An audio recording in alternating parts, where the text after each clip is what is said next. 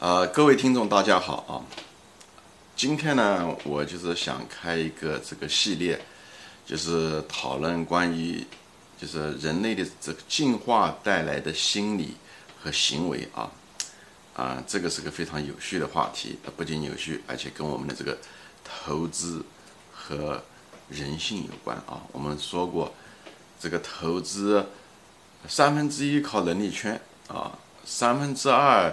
其实是靠人性，就是怎怎么样的自我的博弈，所以人性是怎么一回事情？我们是是什么东西组成的？啊，很大一部分是从进化来的啊，相当相当大的部分是从进化来的。所以我们的很多行为啊、心理啊、从众心理也好，还是短期行为也好，还有恐惧也好，呃，诸多行为都是跟这个我们从哪里来？很有关系啊，所以呢，我就想通过这一次呢，就把这个，呃，开一个这样子的一个系列啊，嗯，谈谈就是各种人类的一些心理倾向和一些导致的行为倾向，好吧？嗯，今天呢，我们就谈一个是什么呢？就是比较简单的一个啊，就是为什么一个父亲很喜欢，嗯，长得像自己的这个儿子或者女儿啊？啊，在生活中我们也经常会发现，不管这个孩子长得多丑啊，他只要觉得他像他自己那个父亲啊，他就很喜欢。这原因可能很多人都猜得到了啊，呃，就是因为信息不对称，对吧？就是信息不对称理论说的一个理论是就是信息不对称。什么原因呢？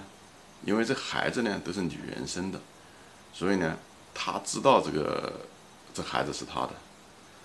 对吧？他十十个月怀胎或者九个月怀胎，他就知道。但是对父亲来讲，对吧？特别是在原始社会的时候，咱们进化过程中的时候，咱们是不确定的，对不对？那时候也没有亲子鉴定，对不对？所以，而且那时候，嗯，原始社会，中国人类几十几十万年啊，嗯，婚姻嘛，才是最近这几百年的事情，很多。呃，文明社会就是最近几百年，顶多几千年嘛，很多呃最近才出现。比方是在中国云南啊、大理啊，你看到他们有那种叫走婚的现象，哎，走婚的现象是什么意思呢？大家可以翻一翻看看，这个非常有意思的一个社会组织啊，就他们没有男女没有一个固定的一个呃婚姻关系啊，他们都住不都不住在一起，只是偶尔就住几天，男人带一点食物啊，带点。打猎的东西啊，过来以后跟女的住在一起，以后女人，嗯，可能以后将来就会怀孕啊，生孩子啊，养，养孩子啊，都是他的事啊。男人就是过一段时间会过来。啊，这看上去啊，你觉得好像是一个呃，好像为什么会是这样？你觉得奇怪啊？其实，嗯，很可能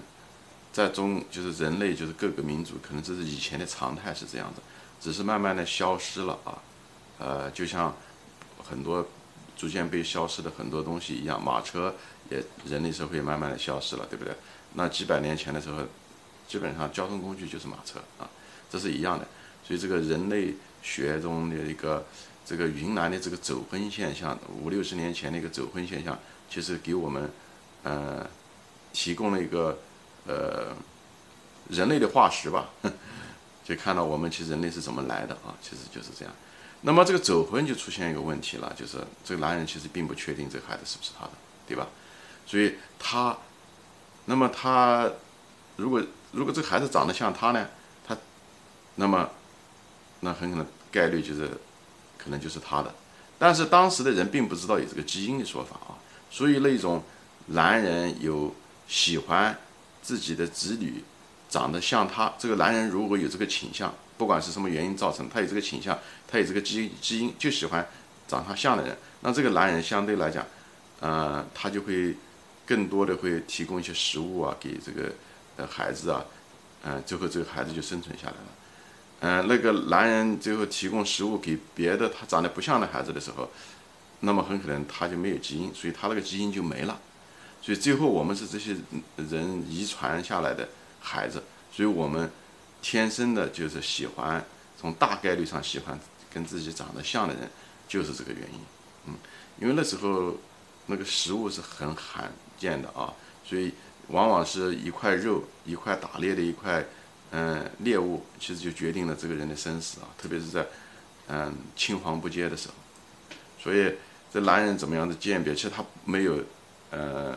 也是遗传，他也是他父亲，所以那种，嗯，不识货的，就是。呃，无法分别他像长得像他不像他都都无所谓的人，最后他基因会越来越少，就消失了。所以我们都是他们的进化的结果。所以我有我们有他的这种行为习惯，也是这个原因，好吧？那我就想多提一下啊，就是为什么那个那种走婚，为什么人类那么早就有走婚啊？其实我认为存在就是合理的。我们不能拿现在的后来人类的这几千年的这个呃轮椅来议论。嗯，我们以前祖先的生活方式，因为他们是在先，后来的文明发展是在后。你如果现在用后来的文明来来评判前面的事情，是这是马后炮啊，嗯呃没有意义。那么就谈一下这个走婚，其实走婚是一种不错的一种形式啊，因为就像前面说的一样的，